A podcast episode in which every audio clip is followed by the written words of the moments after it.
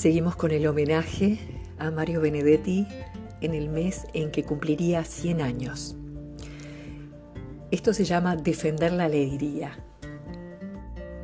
Defender la alegría como una trinchera.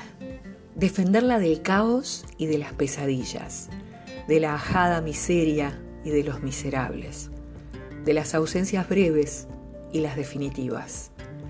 Defender la alegría como un atributo defenderla del pasmo y de las anestesias, de los pocos neutrales y los muchos neutrones, de los graves diagnósticos y de las escopetas.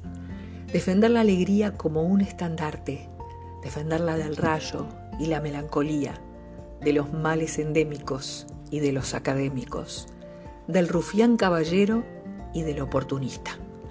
Defender la alegría como una certidumbre, defenderla a pesar de Dios y de la muerte, de los parcos suicidas y de los homicidas, y del dolor de estar absurdamente alegres.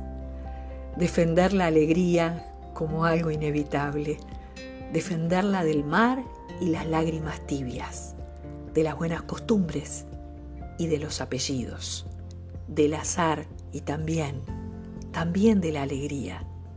Mario Benedetti.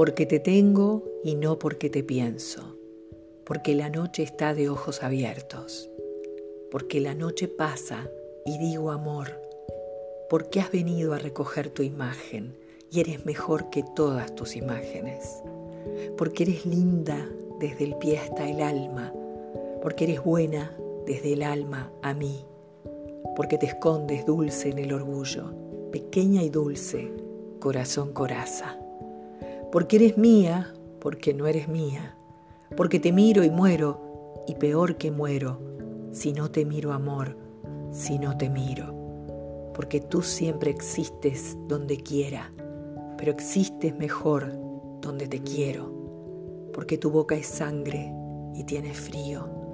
Tengo que amarte, amor, tengo que amarte, aunque esta herida duela como dos, aunque te busque y no te encuentre, y aunque la noche pase y yo te tenga y no.